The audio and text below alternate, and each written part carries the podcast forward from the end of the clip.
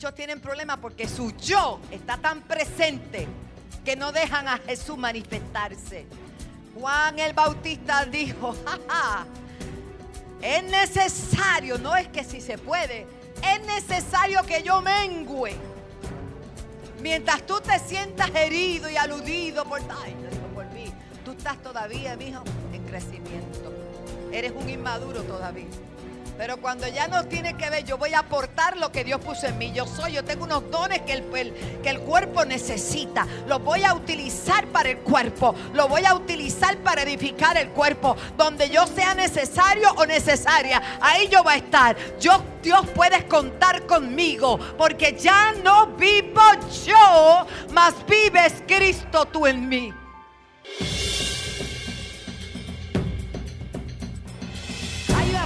De Dios para tu vida. Hay una palabra de Dios para tu familia. Algo grande se va a desatar.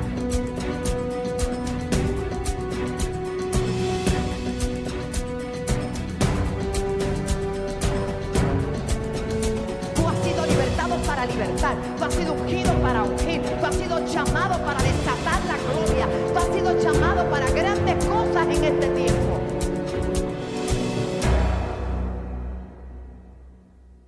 Vamos a la palabra del Señor y yo quiero compartir algo. El miércoles hablamos del amor, algo hermoso. El que no vino, pues lo lamento, ¿verdad? Pero qué bueno que está grabado, lo pueda adquirir. También quiero invitarles que yo sé que era el día del amor. Eh, de, los enamorados. Nosotros lo celebramos continuamente, pero qué bendición tuvimos los que pudimos llegar a la casa el miércoles. Eh, Lucas capítulo 10, vayan conmigo a la palabra. Padre, damos gloria a tu nombre por esta poderosa palabra que tú nos permites compartir en el día de hoy.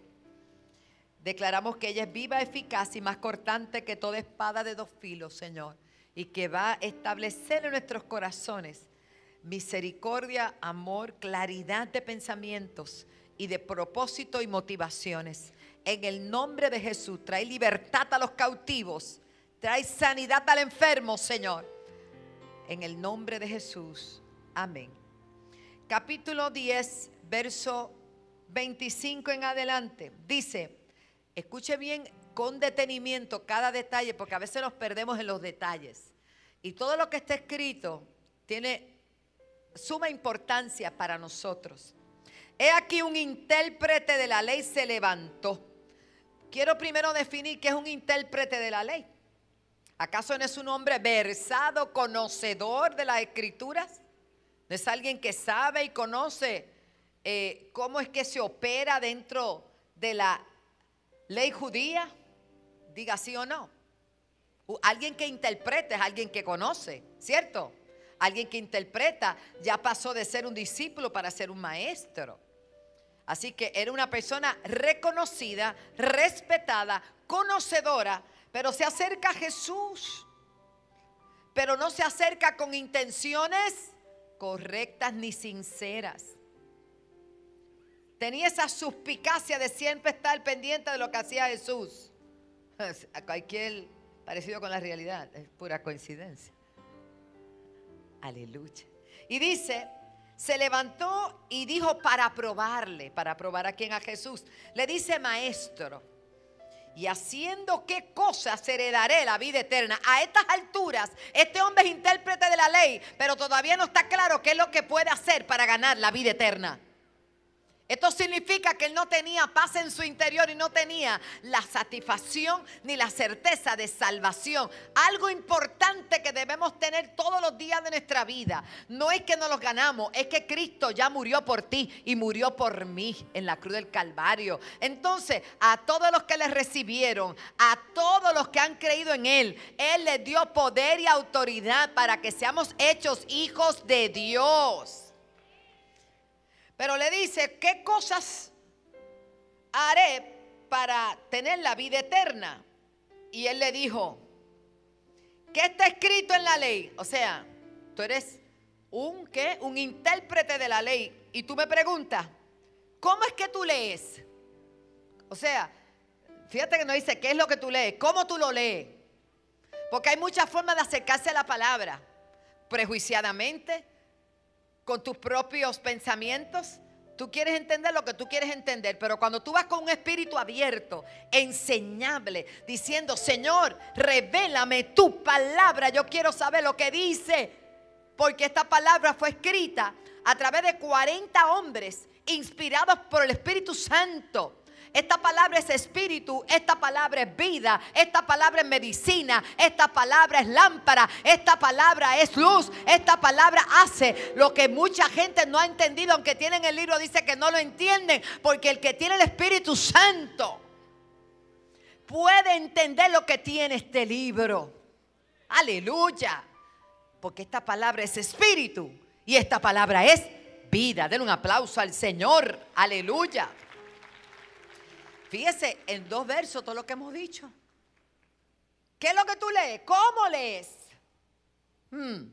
Aquel respondió, dijo, bueno, dice, amarás al Señor tu Dios con todo tu corazón, con toda tu alma, con todas tus fuerzas, con toda tu mente.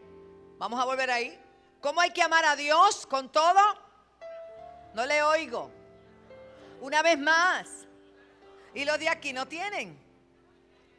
Vamos, otra vez, con todo Oh, mejoró grandemente. Y con todas, y con todas, y con todas, que mucho dice, ¿ah? Y después dice, y a tu prójimo como a ti mismo. Diga, ay, ay, ay.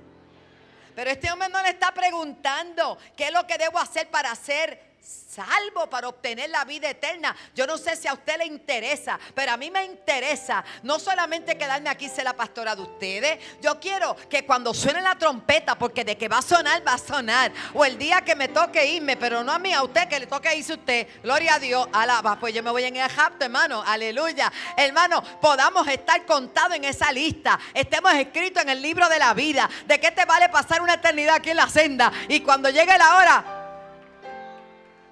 ¿Dónde están los aleluyas que cantaban? ¿Dónde están los que decían gloria a Dios? ¿Dónde están que los busco y no los veo? Ni en las calles ni en los templos ya no se oye el clamor. ¿Dónde están que los busco y no los veo? El Señor a su iglesia levantó. Ay, avanza, ay, avanza. Intérprete de la ley, conocedor de la palabra y todavía le dice al Señor, ¿cómo me voy a ir al cielo? ¿Con qué me voy? Porque chocaba su vida y sus actitudes y aún lo que había aprendido era puro conocimiento, no le había bajado al corazón. Hay gente que te pueden citar la Biblia, que la conocen de rabo a cabo, de tapa a tapa, de Génesis a Apocalipsis, hasta los apócrifos los conocen. ¿Y sabe qué? Eso mismo. No hay vivencia. Esto hay que vivirlo, esto hay que creerlo, esto hay que asimilarlo. Bueno, seguimos. Bueno, y hay que amar al prójimo. Y él le dijo, oye, bien, qué bien te sabes eso, muy bien. Bien has dicho, haz esto y vivirás. Eso es todo. ¿Cómo? Pero él queriendo justificarse a sí mismo, porque aún lo que había dicho que decía la Biblia le chocaba a él mismo. Él sentía que él no hacía nada de eso le dice, oye, pero ¿quién es mi prójimo? ¿Qué te parece? ¿Quién es mi prójimo? Respondió Jesús y dijo, un hombre descendía de Jerusalén a Jericó y cayó en mano de ladrones, los cuales le despojaron e hiriéndole se fueron dejándole medio muerto. Sigue diciendo, asimismo, un levita, llegando cerca de aquel lugar, viéndole, pasó de largo. Pero primero vino un qué? Un sacerdote. Mira lo que dice. Aconteció que un sacerdote, verso 31, disculpen, pasó por aquel camino y viéndole pasó de largo. ¿Un qué? Fíjese, Vamos a, ver el contexto histórico. Jericó era en el tiempo de Cristo una ciudad sacerdotal. Y nada menos que 12 mil sacerdotes habitaban allí. Y usaban aquel camino de continuo para ir a ministrar al templo. ¿Qué camino, pastora? Les digo que para ir a, a Jerusalén o pasar a Jericó tenían que pasar por Samaria. O sea, tenían que pasar por Samaria. ¿Qué le parece? Y al pasar al ancho el sacerdote y el levita nos muestra que ni todos los que estaban vestidos de capa religiosa son aprobados por Dios. Siendo Jesús la figura céntrica de esta enseñanza, veremos por qué lo dice. Miren a ver. Pasó primero el sacerdote. yo tomo unas notitas de, de quién es el sacerdote. Bueno, el sacerdote en aquel tiempo y aún hoy representan autoridad religiosa. Se supone, ojo, se supone que muestren nobleza espiritual, que muestren misericordia, que estén atentos a su alrededor de las cosas que pasan para ellos intervenir. Pero no fue el caso de este sacerdote. Él pasó de largo porque tenía prisa, porque iba, ignoró el, eh, el, la tremenda oportunidad que tenía delante de sí. Pero vamos más allá. Pasa el levita. ¿Y quién era el levita? Bueno, saben ustedes que los levitas vienen de la tribu de Leví. Tercera, tercer hijo, Leví, de Jacob. Y Dios consagró a los levitas a través de Moisés para el servicio en el tabernáculo. Y luego lo hizo y los consagró para el servicio en el templo. O sea, que eran gente que estaban de continuo sirviéndole a Dios en la casa eran los que tocaban, los que soplaban la trompeta, los que tocaban el piano, los que prendían las velas, los que estaban pendientes al altar del sacrificio. Eran ellos y solo ellos los que podían hacerlo. Nadie más podía hacerlo. Eran gente sumamente consagrada. Bien consagrado. Pero si eran consagrados, hermano, porque usted se ríe. Eran consagrados. Así que ser levita era, eran los únicos designados para el servicio. Mira lo que dice Números capítulo 8, verso 16. Vamos a ver un poquito de historia, ¿verdad? Números 8, 16. 8, 16. Ya va a salir. Ahí está, yo lo sabía. Porque enteramente me son dedicados a mí, lea eso, los levitas de entre los hijos de Israel. En en lugar de todo primer nacido, los he tomado para mí, en lugar de los primogénitos de todos los hijos de Israel. Ellos fueron separados y consagrados. Ser levita es un privilegio. Ojo, ¿cuántos levitas hay en esta casa? Es un privilegio. Es un privilegio servir. Es un privilegio atender los baños en la casa de Dios. Es un privilegio mover el canasto la cesta para, para recibir las ofrendas de un pueblo que es el sacrificio del pueblo. Es un privilegio servir en las cámaras. Eh, en este tiempo, pues no hay que cargar los becerros en esa cosa, pero hay que prender la consola, hay que prender el estudio, hay que prenderlo todo, pero hay que limpiar los atrios, hay que limpiar la casa. Que es privilegio, diga conmigo privilegio. Qué honor, es un honor, es un privilegio pintar, es un privilegio mover una bombilla, es un privilegio que Dios nos concede servir en la casa. ¿Cuántos dicen amén? Yo creo que todos se merecen un aplauso por eso.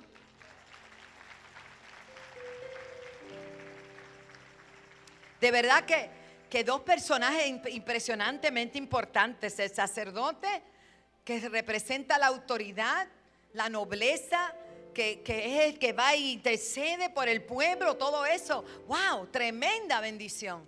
Pero pasó por el camino y no miró. Vemos al levita ocupado en los negocios de la casa del, del Señor, pero tampoco le, ya se había insensibilizado. Ya no le importaba lo que pasara con nadie. Dios nos ayude, hermano, para este tiempo. Repito, Dios nos ayude para este tiempo.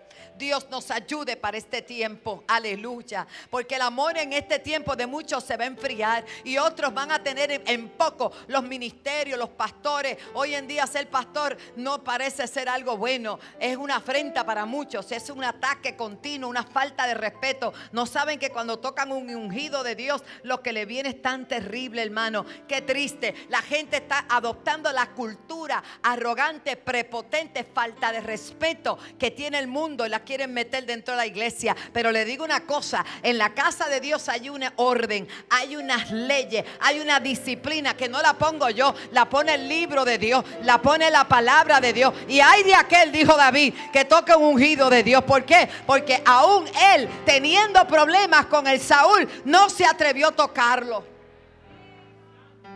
Y hoy en día es peligroso. Cuidado, no entre en esos grupos porque te cae la, te cae, te cae. Yo me acuerdo cuando yo estaba leyendo la palabra el otro día y el Señor me dijo, wow. No me dijo wow, dije wow yo. Al leer la palabra, cuando vi que la hermana de Moisés, la Miriam, la profetisa, se puso a hablar de su hermano. ¿Y sabe lo que le pasó? Le cayó lepra. Hermano, ¿cuántos leprosos hay en el campamento? Qué terrible. Bien triste. Pero la misericordia de Dios en Moisés era tan grande que no quiso mover el campamento hasta que ella no recibiera sanidad. Hay cosas que Dios quiere hacer en tu vida y en la mía y en la de todos para avanzar porque Él anhela que todos puedan recibir la bendición del Señor. Continuamos. Así que pasó el sacerdote y ¿qué pasó? Nada. Pasó el levita y ¿qué pasó? Nada. Pero un, ¿por qué un pero? Bueno, porque todos sabemos, y si no lo sabía, se lo explico hoy, que los samaritanos, siendo, escúchame, eran judíos, pero eran una descendencia judía que había sido mezclada. Como no eran puros, los judíos no los querían mucho. Así que le llamaban perro, le llamaban gente de segunda categoría, algo así como que, amén, continuamos, de segunda clase. No los tenían en estima. Samaria, los samaritanos para los judíos eran gente que no era valuable. No tenían para ellos mucho valor. Yo no sé si tú has mirado a alguien por encima del hombro alguna vez, pero ten cuidado, porque lo que hoy tú puedes mirar por encima del hombro, mañana puede ser el que te esté levantando del piso a ti. Nunca subestimes a nadie. Nunca subestimes a nadie. Porque hoy tú puedes ver a alguien caído, pero mañana el que puede estar caído eres tú. Y ese que, te, que tú viste caído y pasaste por el lado puede ser el que te levante a ti. Por eso el Señor dice, más que sacrificio quiero misericordia. La iglesia tiene que volver a practicar la misericordia. Oh, gloria a Dios. Bueno, ¿qué dice aquí? Pero un samaritano que iba Oye bien, y en una época donde se acerca la Semana Mayor, donde está todo el mundo, yo he visto cuánta, cuánta cosa, yo he visto muchos sacrificios y muchas manifestaciones de religiosidad. Y, no, está bien, eso es lo que ellos creen, pero la religión verdadera no es aquella que tú haces todo lo posible por llegar al cielo, es todo lo que Dios ha hecho para alcanzarte a ti, reconocerlo y aceptarlo y obedecer su palabra. Por eso el Evangelio es Dios rescatando al hombre. La religión es nosotros tratando de favorecer a Dios de alguna manera. Y no hay nada que yo pueda hacer que satisfaga a Dios con la santidad que Él requiere. Porque ya no se trata de matar un animal, ni de irme de rodillas, ni vestirme de silicio. Ya no se trata de meterme en un monte y separarme para Dios toda la vida. No, no. Ahora se trata que yo pueda resistir con la unción del Espíritu Santo los ataques de los que caminan conmigo, la vergüenza de aquellos que quieren menospreciarme, porque Dios no me manda a esconderme. Dios me dice, ve entre ellos, ve por ellos, alcánzalos a ellos. Es tan fácil esconderse y decir que somos creyentes, pero Dios no nos manda a escondernos. Dios nos manda a predicar. Predica, predica, predica, predica. Eh, quieran escuchar o no quieran escuchar. Es tan fácil decir, no, yo estoy consagrado. ¿Consagrado a quién? Porque el que se mete con Dios en la intimidad es capaz de salir a la multitud, a la muchedumbre, aunque te llamen un día o sanas y al otro día te griten, crucifícalo.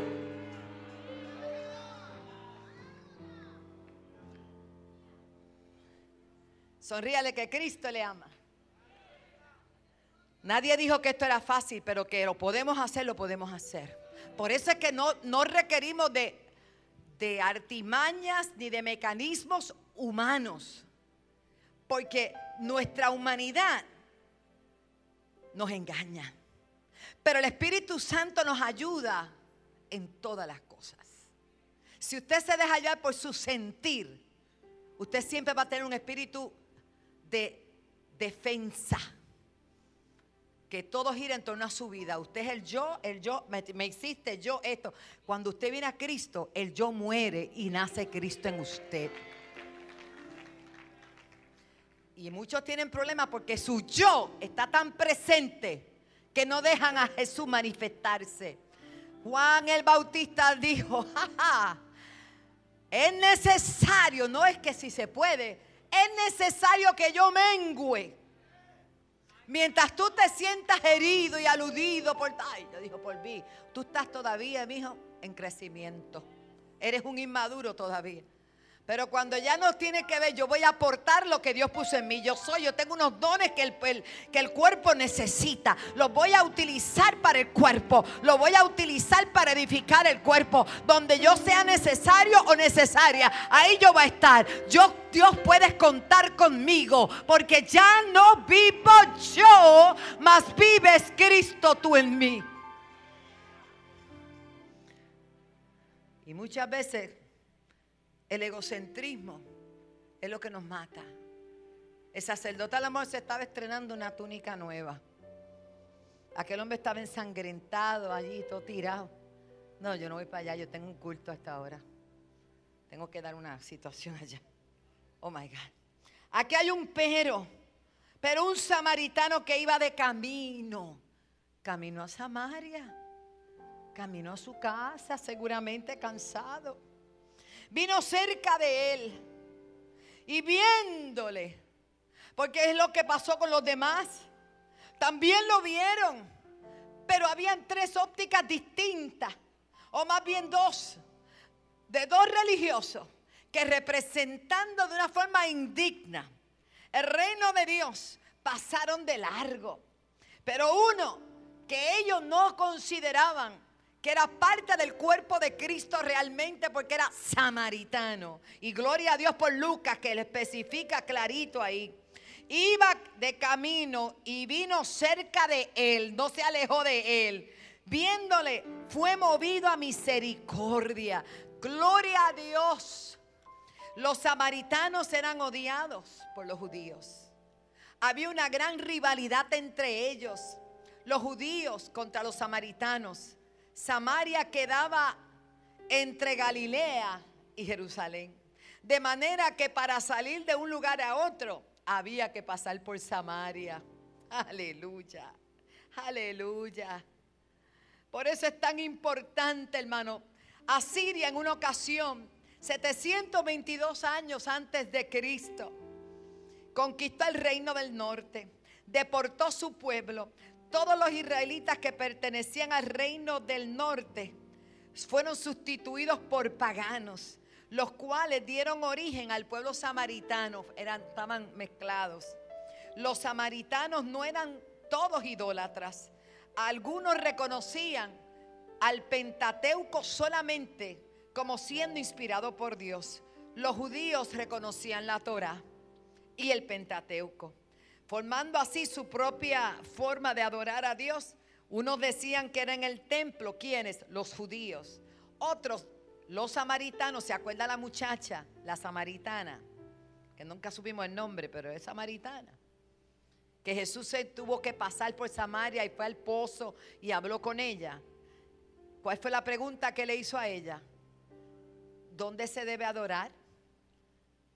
Y ella dijo, bueno, Ustedes dicen que en el templo, nosotros decimos que en el monte Jericín. Y él le dijo, te voy a decir algo, ¿sabes? No se lo diga a nadie. No tiene que ver ni con el templo ni con el monte. Porque ha llegado la hora en que los verdaderos adoradores adoren al Padre en espíritu y en verdad. Esto no da ocasión a que usted diga, yo no tengo que ir a la iglesia a adorar. Mentira. Porque en el Nuevo Testamento vemos a, a, los apóstoles exhortando que no dejando de congregarse como algunos tienen por costumbre, porque se quedan segregados y se van apartando de la palabra, se van apartando del amor a la casa. ¿Sabe lo que sucede? Se apartan de todo y son presa fácil para falsas doctrinas, para que el enemigo los destruya. Y tristemente Dios nos ve a nosotros como un cuerpo. Y la iglesia es el cuerpo de Cristo Cristo y Jesús en la cabeza. Den un aplauso al Señor. Póngame ese texto otra vez, mi amor, el mismo que pusiste de Juan. Mira lo que dice. La mujer samaritana eh, puntualiza, enfatiza precisamente esa rivalidad. La mujer samaritana le dijo, ¿cómo tú siendo judío? Ojo, porque el problema no era tanto los samaritanos, el problema era que los judíos los menospreciaban.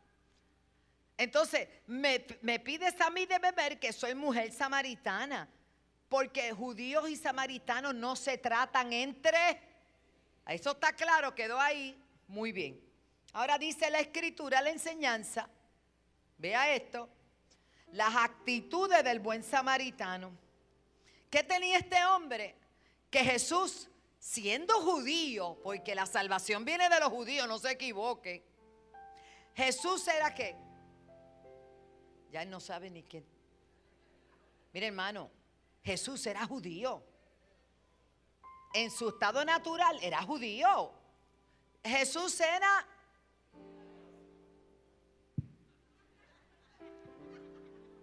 Yo le voy a dar una oportunidad. Una, dos y tres. Jesús era...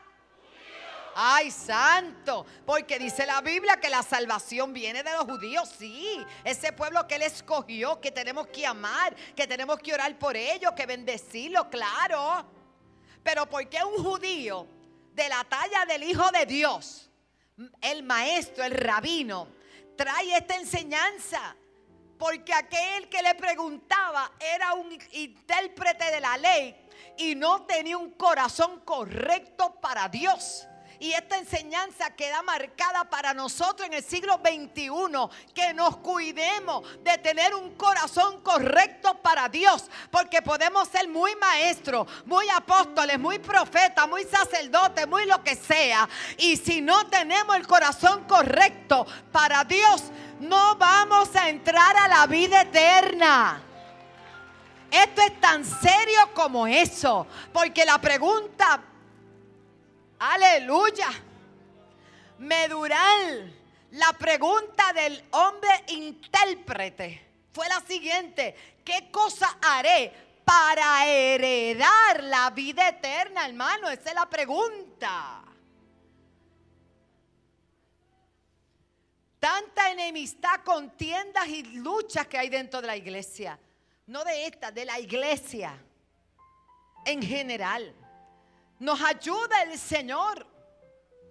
Nos ayuda el Señor a entender que si amamos a Dios conforme la palabra, con toda nuestra mente, con todo nuestro corazón, con toda nuestra alma, con toda nuestra fuerza, es bueno. Pero acto seguido, el fruto que dará esa entrega a Dios será amar al prójimo como a ti mismo. Dele gloria al Señor en este día. Ah, Vi varios puntos cuando nuestro hermano Radamé estuvo hablando. Me impresionó cómo una cosa conecta con la otra.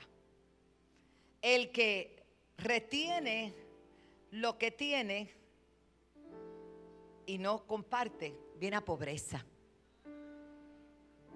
Pero el que da de lo que Dios le ha dado y comparte, Dios lo bendice y le multiplica. Aquí hay un vivo ejemplo. Yo siento a Dios, hermano, fuertemente.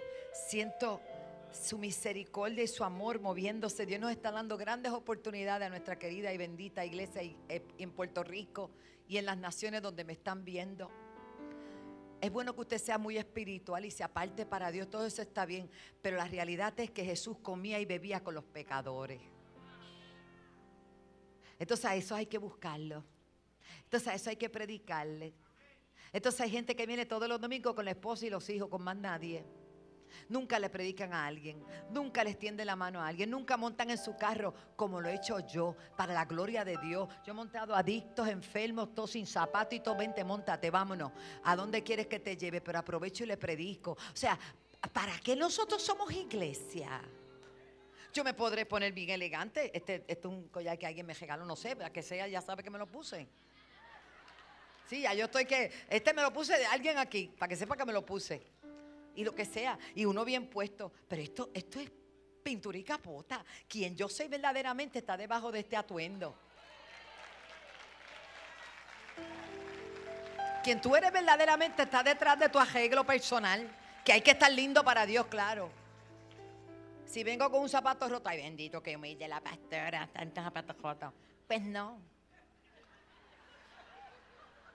¿Para complacer a quién? ¿Verdad, mamá? Que no se puede. Eso tiene que ser como es. Aleluya. Pero es verdad. La iglesia tiene que entender que nosotros tenemos que ganar las almas. ¿Cuándo nos vamos a mover para hacerlo? Estamos preocupados en nuestra única viña, en nuestra, en nuestra parcelita. Mira, hermano, la parcela tuya ya te, Dios te la dio. Vete, atiende la de otro que necesita ayuda.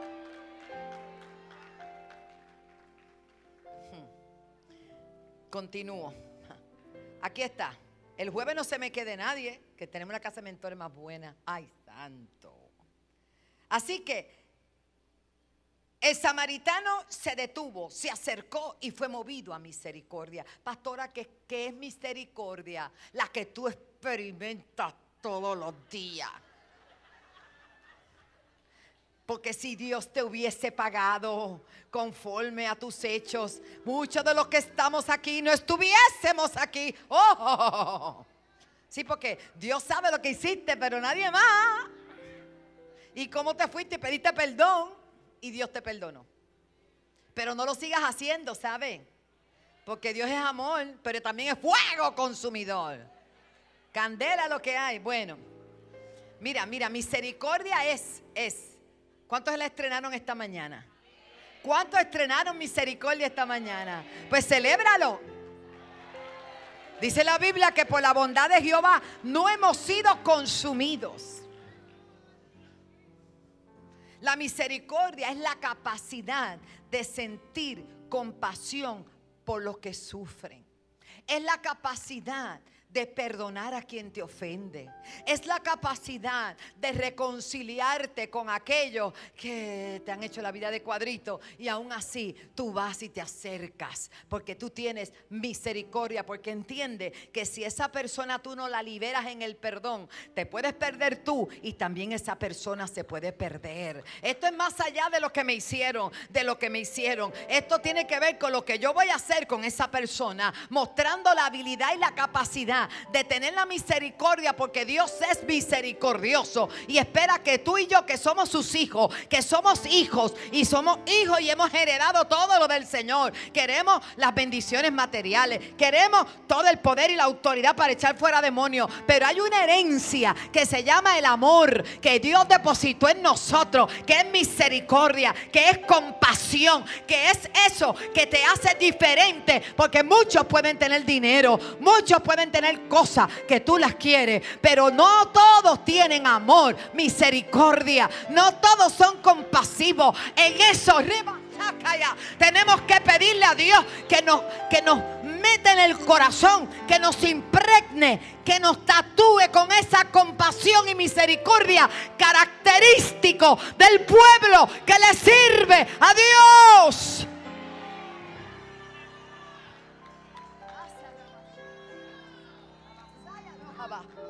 Uh. Hay quien no se quiere involucrar ni comprometer. Pero yo te invito a que tú te involucres y te comprometas. Este muchacho, intérprete, no sabía que estaba cometiendo el error más grande de su vida al preguntar. Por otro lado, Dios le estaba dando una oportunidad para tener un arrepentimiento ¿Y qué es un arrepentimiento? No es llorar tres llantos. Yo he visto tanta gente que llora y sigue igual.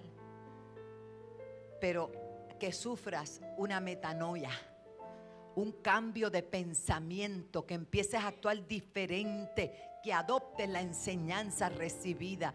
No se trata de que entiendas que fuiste retratado en la palabra ah, ah, ah, y vaya y haga lo mismo. No es eso. De modo que si alguno está en Cristo, nueva criatura es.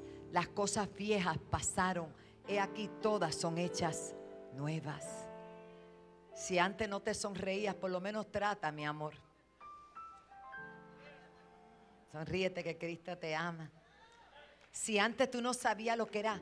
¿Sabes? Para algunos, a mí me gusta mucho cuando leo en el Nuevo Testamento las cartas, cuando le dice que le diera un, que le diera un, se llama, un ósculo santo. Y muchos dirían, pues, ¿qué oscuridad es esa? Y sabe, la gente no sabe amar o mostrar. ¿Y qué es un ósculo santo? Carlos, dale un ósculo santo a José. Vamos, pastor y pastor, enséñele. El beso. Mira qué lindo. Tú sabes todo lo que se rompe en, esa, en esos abrazos. Hay gente que, que con, tú, no tienes hay gente que está esperando la polla. Mira, hacen días que no te veo, Samé. Eso está ministrándole. ¿Por qué mejor le dices que bueno verte? Richie, ponte de pie que el pastor te va a dar un ósculo santo. Qué bueno verte, Richie. Sin mayor explicación. Eso lo dijo todo.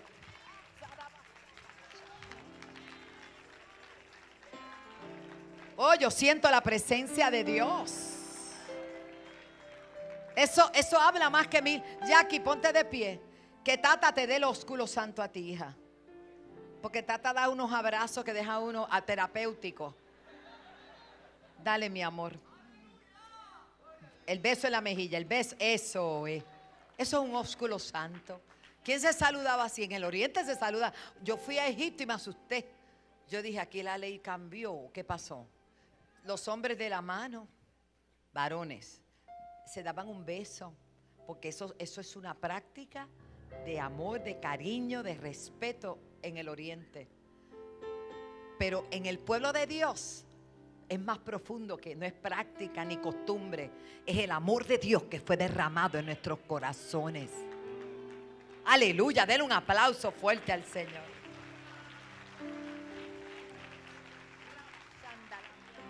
Misericordia, capacidad de sentir compasión por los que sufren, capacidad de perdonar capacidad de reconciliarse, capacidad de ser amables, de ser corteses, de ser diferente. Un mundo maldiciendo y quejándose y nosotros alabando al Señor. Aleluya. Se acercó, se movió a misericordia, pero la misericordia tiene acción. La misericordia acciona. No me diga que tú tienes misericordia y tú no accionas. La misericordia trae consigo una acción. Mire la acción. Dice que se acercó y él personalmente vendó sus heridas. Yo no sé lo que usó, si usó su túnica, su ropa de viaje. A mí no me explica eso. Pero me dice que vio heridas abiertas y fue movido a cerrar sus heridas y vendarlas. Oh, gloria a Dios. Pero también de sus propios recursos. Por eso tenía vino y aceite. Y Tenía vino y tenía aceite para vendar esas heridas. Porque era un hombre bendecido, tenía prosperidad. Era un hombre que por eso era bendecido. Yo no tengo duda de que era bendecido porque compartía lo que tenía con otros. Se acercó, vendó sus heridas, le echó aceite, le echó vino y lo puso en su caballo. Los otros iban a pie.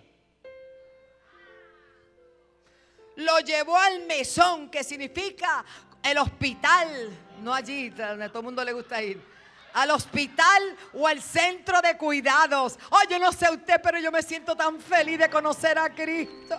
Ay, yo no sé usted, pero yo le doy gloria a Dios. Arrabashaya lejaya. Y rabazo y cabasaya llenando de ese amor, Señor. Es que se sensibilice cada corazón. Que no vengas a la iglesia con corazón de piedra que vengas a la iglesia y cuando salgas de ahí salgas con un corazón enternecido para bendecir a otros. Oh, gloria a Dios. Lo llevó al mesón, al hotel o al hospital. Los escritores dicen que pudo haber sido cualquiera de esos lugares. Se quedó con él. Cambió su agenda. Cambió sus prioridades. Porque había una necesidad. Jefe, no puedo ir. O si era el empresario, muchachos, encárguense en ustedes. Que yo tengo un hombre aquí que necesita mis cuidados. Ay, Kabashandarabasaya. Oh, gloria a tu nombre. Al otro día, al partir, tenía que irse y continuar con su vida. Dice la Biblia que sacó dos denarios y se lo dio al mesonero y le dijo, cuídamele. Hermano, no son palabras de cuídalo, cuídamele. Hablando de este hombre herido, que era judío, ¿sabe? Después, después descubrimos que era judío. Ojo, le habló diciendo, él es como de, él está a mi cargo y tú me lo vas a cuidar. Puso responsabilidad en el mesonero bajo el cuidado del, que, del samaritano, pero me lo cuida. Esto es serio. Y dice la Biblia, yo siento su presencia, Padre. Aleluya. Y todo lo que gaste, si tienes que ponerle vendas nuevas, si tienes que ponerle aceitito, si tienes que ponerle vino y aceite, aleluya. Todo lo que gaste, la noche de, hotel, las cambios de las camas, todo, las comiditas que se coma, todo lo que gaste, mi alma alaba a Dios, todo lo que gaste, cuando yo regrese te lo voy a pagar. Ay,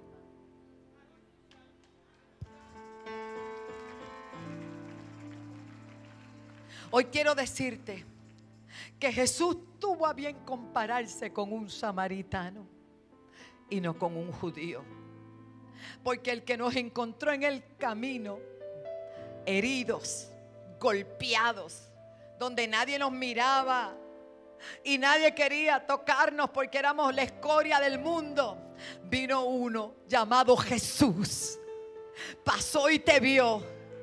Pasó y te vio Pasó y te vio. Pasó y te vio. Tomó vino y aceite. Vendó tus heridas. Te ha cuidado. Y ha dejado saber que hasta que Él venga, el Espíritu Santo tendrá cuidado de nosotros hasta que Él venga. Y Él pagará a todo el que está interviniendo en estos cuidados, los mesoneros somos nosotros. Los mesoneros somos nosotros. Estamos llamados a cuidar, a cuidar, a vendar, a ayudar a aquellos que han sido heridos, aquellos que están por ahí, hermano, golpeados. Oh, iglesia de Jesucristo, ponte sobre tus pies. Hoy yo te digo, la iglesia entra en otra etapa de su vida, en otro nivel de gloria, donde los cuidados y el amor de Dios serán los presentes. Los que trabajan conmigo en mi oficina, en mi departamento de administración, en el canal, en la escuela, los que ministran en esta casa en el ornato y la limpieza, o tienen misericordia, o practican la misericordia y practican el amor, o no quedará mucho tiempo para que estén aquí.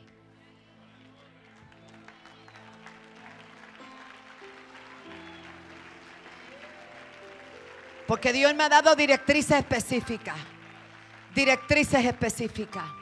El que no cuide lo que él ama. Sharama Sokoba. Le ha costado demasiado a mi Señor. Demasiado. Yo siento la presencia de Dios, iglesia. Dios nos ayude, iglesia. Ay, a la ¿De qué te vale el título? ¿De qué te vale si no hay amor y misericordia. Oh, Por eso, Él dice que va a pagar todo cuando regrese. Dice, aquí yo vengo y mi galardón conmigo para recompensar a cada uno según su obra. Yo no he desmayado a pesar de todo, porque yo sé que mi redentor vive. Y una de las cosas que le pedí cuando, me, cuando comencé en el ministerio, Señor, sobre toda cosa guardada, guarda mi corazón, guarda mi corazón, guarda mi corazón, porque de él mana la vida. Es tan fácil meterse dentro de una concha, endurecerse y decir, voy a seguir, pero a mi estilo. No, no puedo. Tiene que ser al estilo de Dios. Tiene que ser con amor, tiene que ser con misericordia. No te escondas, porque de Dios nadie se va a poder esconder. No importa cuántas cosas te hayan hecho. No importa la guerra de los samaritanos y los judíos. Aquel samaritano dijo, a mí no me importa que este hombre sea judío, esté tirado ahí, me necesita. De esa manera Dios va a levantar esta isla. Dele gloria al Señor. Gloria a Dios.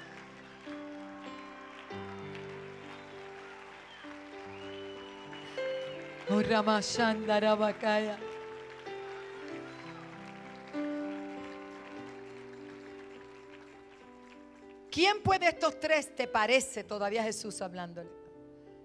Fue, fue el prójimo del que cayó en manos de los ladrones. Y él le dijo, el que usó de misericordia con él. Entonces Jesús le dijo, ve y haz lo mismo. Señor, gracias por tu palabra.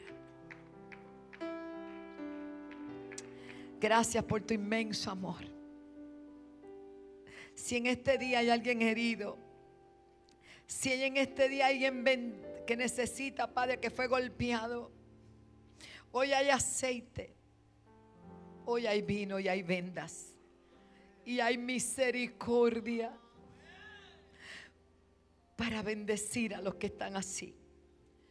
Este llamado y primer llamado es para todo aquel que hoy necesita a Cristo. Hoy necesita aceptar a Jesús como su Salvador. Y como usted es una persona misericordiosa, usted no se va a ir ahora. Usted va a orar por las personas. Aquí hay gente que necesita a Jesús. Que necesita hoy aceptar a Jesús como Salvador. Y hay una manita que se levanta y yo le digo, levante su manita en confianza. Que habrá quien le acompañe aquí adelante. Dios te bendiga, mi amor. Ella levantó su manita.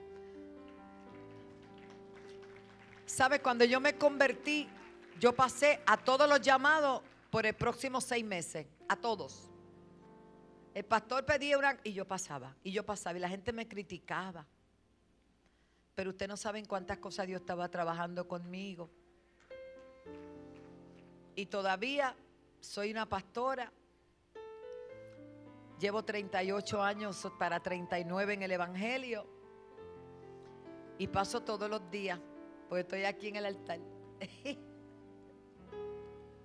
Dios bendiga a ese joven. Aleluya. Oh Señor.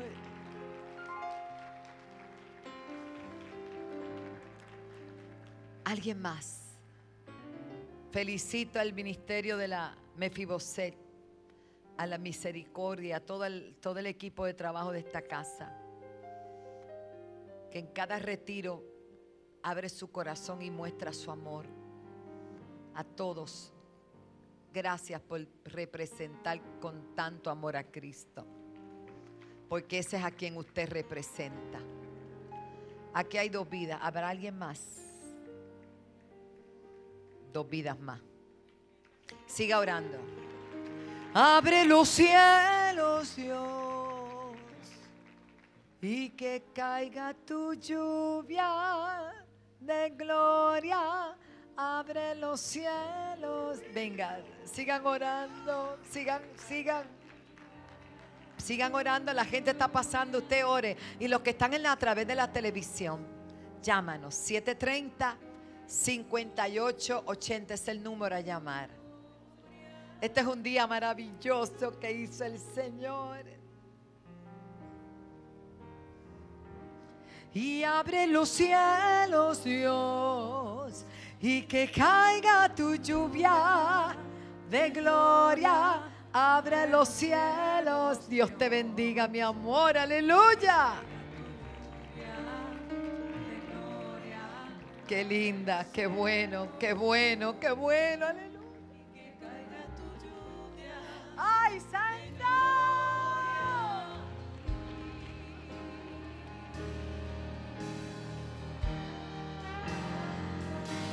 Y abre los cielos, Dios, y que caiga tu lluvia de gloria. Abre los cielos.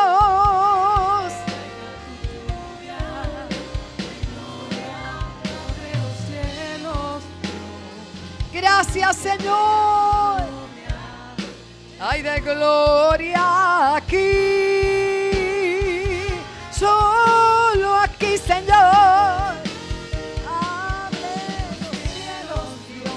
Alguien más para Cristo.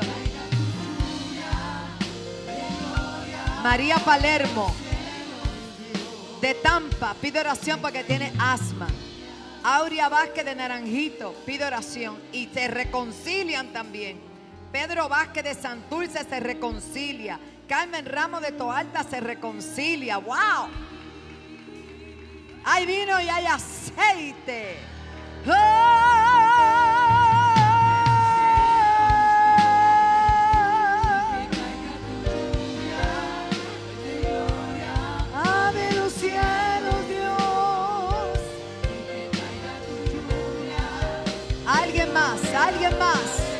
Para Cristo. Alguien más, alguien más, alguien más. Iglesia de Cristo. Abre los cielos,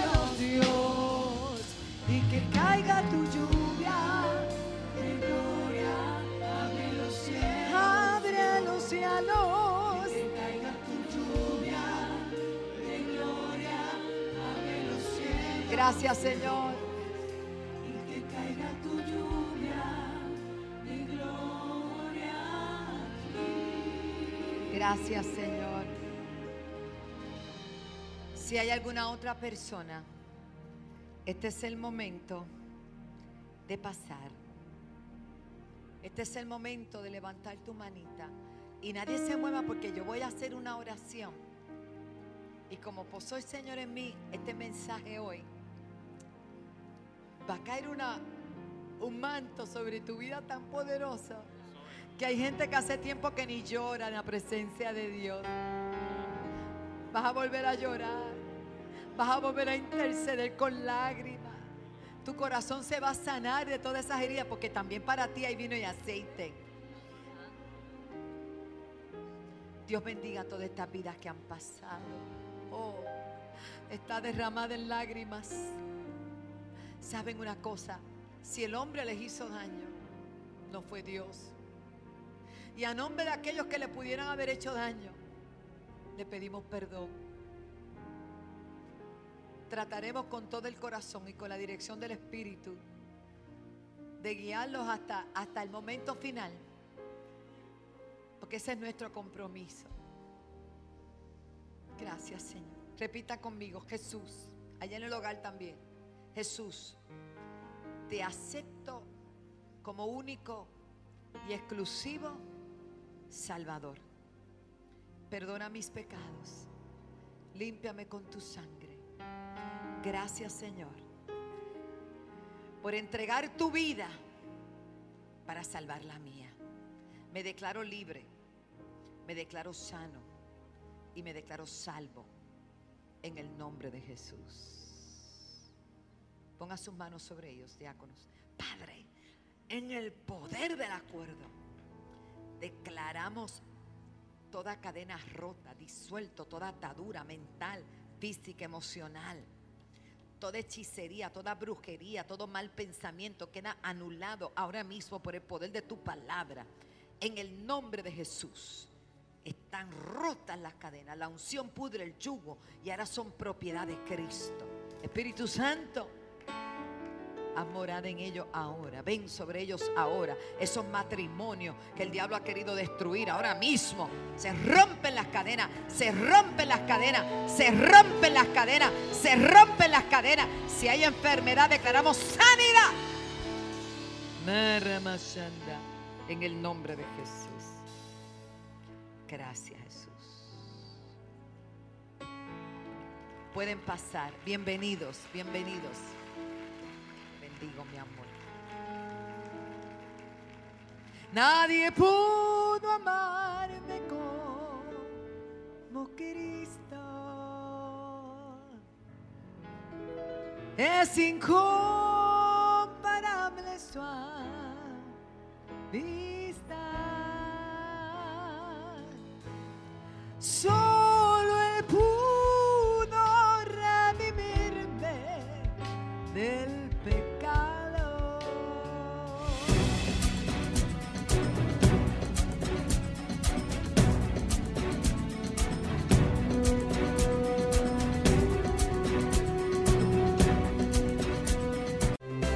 Conéctate y únete a nosotros a través de las siguientes redes sociales. Síguenos en twitter.com slash Rolón. Búscanos en facebook.com slash apóstol Rolón. Véanos en youtube.com slash Rolón. Y también nos sigues a través de Instagram arroba Rolón o a través de nuestra página web www.alaba.org.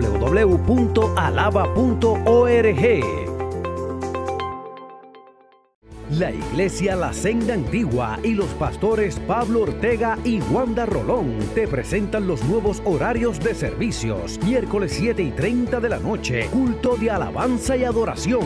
Domingos 10 y 30 de la mañana, culto impactando las naciones. Ven y sé parte de nuestra familia. Carretera 861, kilómetro 4.4, Barrio Piñas en Toalta. Y recuerda, nuestra casa es tu casa.